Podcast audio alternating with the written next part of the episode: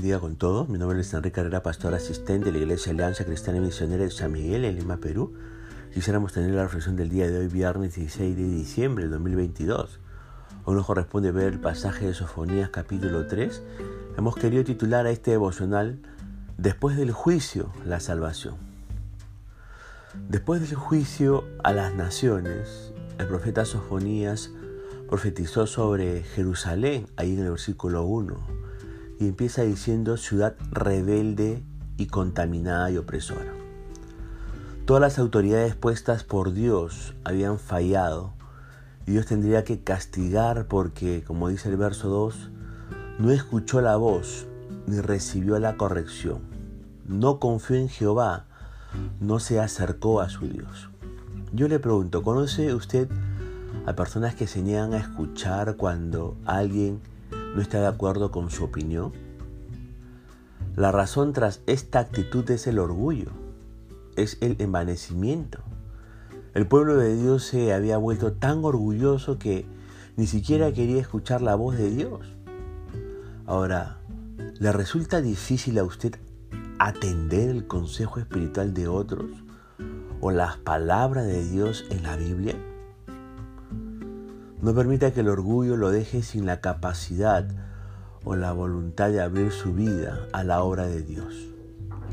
Cuando sea consciente de lo débil y pecador que es según las normas de Dios, estará más dispuesto a poder escucharlo. En los versículos 3 y 4 se nos dice que sus príncipes, jueces, profetas y sacerdotes eran todos culpables de violar sus compromisos a fin de enriquecerse. Mire, dirigir al pueblo de Dios es un privilegio, pero también es una responsabilidad. Y a través de Sofonías, Dios reprendió a los líderes de Jerusalén, tanto a los jueces como a los profetas y sacerdotes. Debido a su obstinada desobediencia, debido a su irresponsabilidad y pecado. Si usted es un líder de la iglesia, Considere su puesto como un privilegio y tenga cuidado. Usted es responsable ante Dios por la pureza de sus acciones. Usted es responsable delante de Dios por la calidad de su ejemplo y la veracidad de sus palabras. El verso 5 nos dice que los ciudadanos de Jerusalén eran los, los que menos podían dar excusas por sus pecados. Jerusalén era donde se encontraba el templo y era el centro religioso de la nación. Aunque el pueblo no siguiera a Dios, Dios todavía estaba en la ciudad, en medio de la corrupción, en medio de la persecución, en medio de la incredulidad. Allí estaba Dios. Y de aquí aprendemos algo. No importa cuán espiritualmente desolado parezca el mundo, Dios está aquí y sigue obrando. Por tanto, pregúntese, ¿qué está haciendo Dios y cómo puede participar en su obra. Pero también aprendemos algo más. En su gracia, Dios está siempre dispuesto a instruir o corregir a sus hijos. ¿Cómo reacciona ante la corrección de Dios usted? En los versos 6 y 7 vemos cómo Dios había castigado a los vecinos paganos de Judá, esperando que Judá aprendiese de esas advertencias, pero no lo hicieron. Tal vez nos preguntemos, ¿cómo es posible que los israelitas no, hayan vuelto no se hayan vuelto a Dios habiendo recibido advertencias tan claras? Y el problema era que habían permitido que el pecado los endureciera tanto que ya no les importaba seguir a Dios se negaron a hacer caso a las advertencias de Dios y rehusaron arrepentirse. Y mira, cuanto más los castigaba Dios, más pecaban ellos contra el Señor. ¿Qué aprendemos de esto?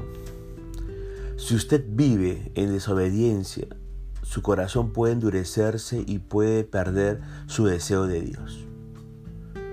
Ahora, Dios dijo allí en el versículo 8, por tanto, esperadme en otras palabras, el juicio llegará.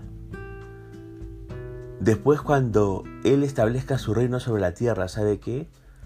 habrá restauración y dará a los pueblos convertidos pureza de labios para invocar su nombre y servirle, dice el versículo 9. Y no habrá más idolatría. Mire, Dios purificará y unificará los idiomas para que sus hijos de todas las naciones lo adoren juntos. En la nueva tierra, todos los creyentes se entenderán. La confusión de los idiomas que ocurrió en la Torre de Babel serán revertidas, eso que ocurrió en Génesis. Dios purificará nuestro corazón, de modo que las palabras provenientes de nuestros labios también serán puras. Quitará de Jerusalén a los rebeldes y orgullosos, dice el versículo 11, y dejará, como dice el verso 12, un pueblo humilde y pobre, el cual confiará en el nombre de Jehová. Dios sabe que se ha puesto, o mejor dicho, Dios se ha opuesto al orgulloso y al arrogante a través de las generaciones. Las personas que son sencillas y humildes, tanto física como espiritualmente, serán recompensadas porque confían en Dios. Ahora, usted sabe que la autosuficiencia y la arrogancia no tienen lugar entre el pueblo de Dios ni en su reino, ¿verdad? El remanente de Israel nos dice este texto que se convertirá y serán días de paz y de gozo, dicen los versículos 13 al 14. El gozo más grande lo tendrá el Señor cuando reine en medio de su pueblo. El verso 17 dice, Jehová se regocijará sobre ti con cánticos. Imagine ese futuro glorioso. Dios mismo se gozará cantando con deleite sobre su pueblo escogido. Ahora, Sofonía enseña que adquirimos alegría cuando permitimos que Dios esté, esté con nosotros. Esto sucede cuando lo seguimos fielmente y obedecemos sus mandatos. Entonces, Dios se goza por nosotros con cánticos de alegría. Ahora, si usted quiere ser feliz, acérquese a la fuente de la felicidad por medio de la obediencia a Dios. Ahora, fíjese qué precioso cuadro al final de los tiempos. El pueblo de Dios será por alabanza y renombre en toda la tierra, dice el verso 19. Y el libro, termina con un resumen de lo que el Señor hará para su pueblo en el verso 20. El mensaje de condenación al principio del libro se vuelve un mensaje de esperanza al final. Habrá un nuevo día cuando Dios bendecirá a su pueblo. Si los líderes de la iglesia de hoy llegaran a oír un mensaje de un profeta de Dios, el mensaje probablemente sería como el de Sofonías. Mire, usted recordará que bajo la reforma religiosa del rey Josías, el pueblo aparentó volver a Dios, pero su corazón estaba muy lejos. Y el profeta Sofonías exhortó a la nación a que se juntara y clamara por salvación.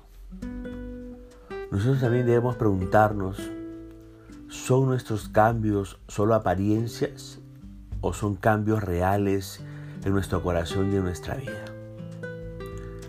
Necesitamos unirnos y orar, caminar humildemente con Dios, hacer lo correcto y esperar el nuevo mundo venidero. Ahora bien, esta profecía está dirigida al remanente fiel de Israel. La iglesia, fíjese, ya habrá sido arrebatada antes de los juicios sin embargo, este pasaje invita a cada uno a examinarse. Por eso le pregunto, ¿me está dirigiendo el Señor alguno de los reproches del versículo 2? Lo cierto es que Jesucristo está en medio de nosotros, nos ha dado su espíritu y ofrecido una nueva vida. Le pregunto, ¿cómo le expresa su gozo y gratitud por su presencia y por la seguridad de la vida eterna al Señor. ¿Cómo le expresa su gozo y gratitud al Señor? Porque ya su presencia está en usted y porque usted tiene la seguridad de poder tener la vida eterna. Le pregunto más, ¿cuán íntima es su relación con el Señor? ¿Su vida trae gozo a Dios? Recuerde que después del juicio vendrá la salvación. Punto final para devocional el día de hoy, deseando que la gracia y misericordia de Dios sea sobre su propia vida. Conmigo será Dios mente. Hasta una nueva oportunidad. Que el Señor le bendiga.